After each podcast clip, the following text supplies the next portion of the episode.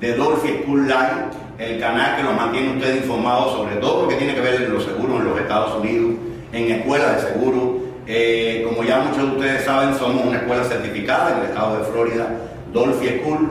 Eh, afortunadamente tenemos más de 900 estudiantes graduados en nuestras aulas con la licencia 220, 215, 240, 214, todo lo que tiene que ver con seguros de vida, seguros de salud, todas las alternativas que ustedes pueden tener a la hora de poner un, eh, negocio de seguro en los Estados Unidos, nosotros lo podemos ayudar.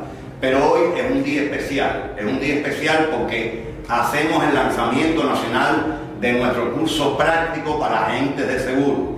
Ese curso práctico para agentes de seguro les va a dar a ustedes la posibilidad de que, por ejemplo, los estudiantes que se gradúen en nuestras aulas y nos dicen, profesor, pero ¿qué cosa es lo que yo puedo hacer ahora? Porque eh, sinceramente tengo la licencia, pero no tengo la experiencia necesaria, no sé utilizar un software, no sé cómo vender un seguro de auto, no sé cómo vender un seguro de casa.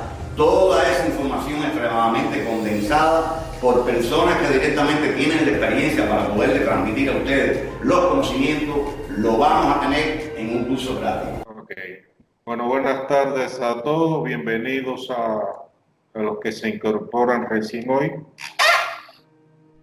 Para los que se incorporan de forma breve, explicarles que normalmente estamos haciendo un ciclo de seis encuentros, los martes de 6 a 10. Del 1 al 5 son de contenido en sí y ejercicios. Barremos en los cinco encuentros todos los, aspectos que, se encuentran en el libro. Los, aspectos, los conceptos y contenidos más importantes de cada una de, de las unidades y ejercitando sobre cada una de las unidades también.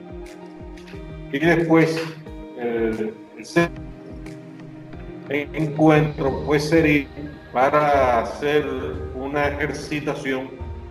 Son 80 preguntas, donde en esta, en esta ejercitación, que sería el encuentro de hoy, recogemos todo el contenido que se ha impartido, o sea, todas las unidades que, que se han se han impartido en los cinco encuentros anteriores. Ese es el objetivo fundamental de, de la clase de hoy. Yo estoy pensando en un futuro no muy lejano agregar otro encuentro de ejercicios para recoger un poco más eh, tipos de ejercicios. Aunque aquí se recogen todo y, se, pero hay algunos tipos de ejercicios que me gustaría hacer en uno más en el futuro, entonces en vez de seis vamos a hacer siete, eh, siete cracks. Pero bueno, hoy entonces eso es lo que vamos a impartir, crack número 6. Vamos entonces a comenzar. La pregunta número uno. ¿Existe un principio básico del seguro que dice que hay más certeza en predecir el grado o cantidad de pérdidas en que se incurrirá en cualquier periodo dado, cuanto mayor es el número de riesgos individuales combinados en un grupo. Se dan cuenta este tipo de preguntas, una pregunta existe, le dan una conceptuación en el, en el contenido de la pregunta y eh, eh, seleccionar cuál es la, la, pregunta correcta. En este caso, la pregunta correcta es la ley de los grandes números. Un, por favor.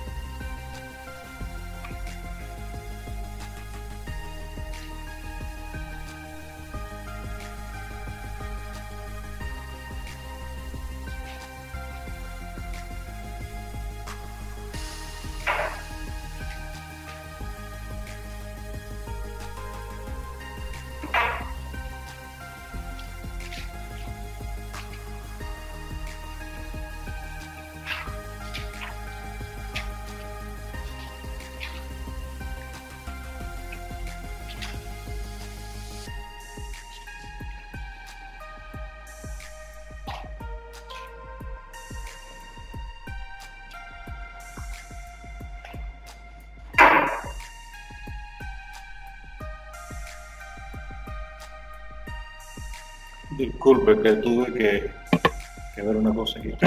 Bueno, ahí eh, la ley de los grandes números es la respuesta correcta. Eh, esto es una pregunta con ocasiones grandes. Cuando ustedes vean, el, deben fijar este, este, este concepto de ley de los grandes números. Generalmente se vincula con eso, y es lógico.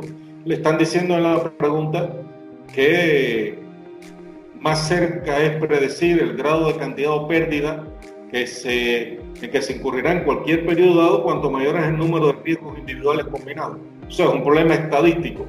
Mientras mayor cantidad de personas existen con la posibilidad de que puedan tener un riesgo, mientras la muestra estadística sea mayor, pues mayor será la probabilidad de seleccionar bien el, riesgo que se, puede, que se puede cubrir. Y por eso se llama la ley de los grandes números. Una pregunta que siempre está relacionada con eso.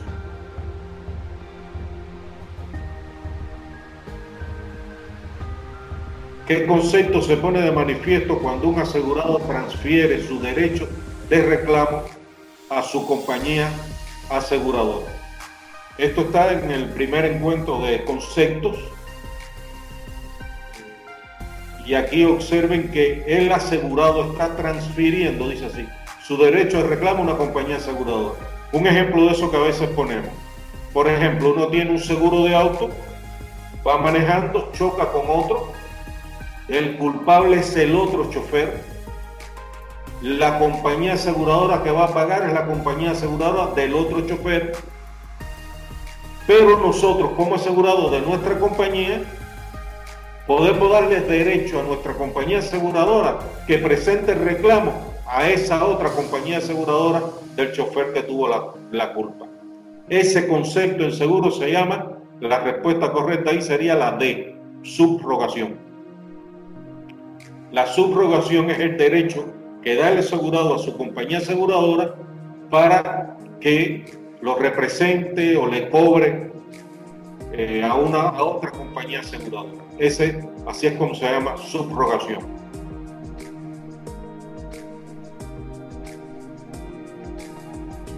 Esta pregunta puede venir de otra forma. Explicarle en el, en el concepto de la pregunta que se aplica uno de los conceptos de subrogación y entonces eh, haber cuatro posibles respuestas diciendo eh, hay que seleccionar entonces esa que dice que es cuando el asegurado le da el derecho a su compañía reguladora para hacer una reclamación a otra compañía aseguradora.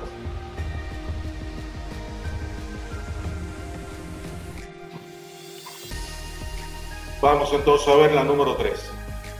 El conductor de un auto pierde el control y choca contra una casa. El daño proporcionado a la casa es cubierto bajo qué concepto.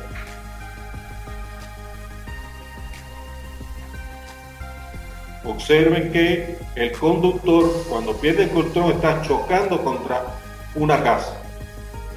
Entonces las cuatro posibles respuestas son collision, pérdida directa, order dark collision y pérdida indirecta cuando ustedes en esa parte de, de, auto, de la póliza de auto, recuerden que hay dos conceptos, que está eh, cuando el chofer choca, que está collision y other collision. Collision es cuando el chofer choca con otro auto o con cualquier otra cosa, pero choca o se volca el carro. Eso sería collision. Other collision es todo lo otro que le hemos dicho en ocasiones que generalmente el que sale los exámenes es cuando choca contra un animal. Entonces, en ese caso, como están diciendo que el conductor pierde el control y choca contra la casa, dentro, de dentro de las cuatro posibles respuestas, la correcta sería entonces la A, que es collision.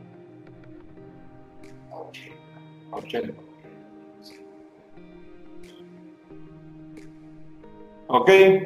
La pregunta número cuatro dice, una póliza de seguros tiene una disposición de cobertura adicional. Una póliza de seguro tiene una disposición de cobertura adicional.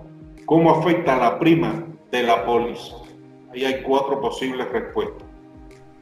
analícenla despacio y después vamos a ver cuál sería la correcta.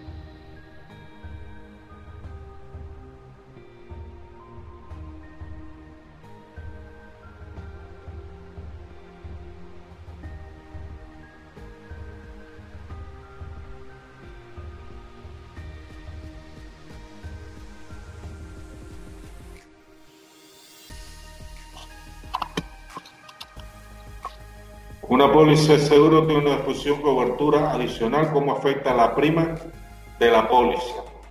El inciso A, la prima se volverá a calcular cuando ocurra una pérdida específica cubierta por esta disposición. La B, la prima adicional será evaluada. La C, la prima se calculará de forma proporcional en función de la cantidad de cobertura adicional. Y la D, no hay prima adicional. Aquí en este caso, cuando está diciendo que tiene una disposición de cobertura adicional, ¿cómo afecta la prima de, la póliza? Bueno, en el, en el caso que hay una cobertura adicional, eso no implica que la prima sea afectada. Por eso la respuesta correcta es que no hay prima adicional.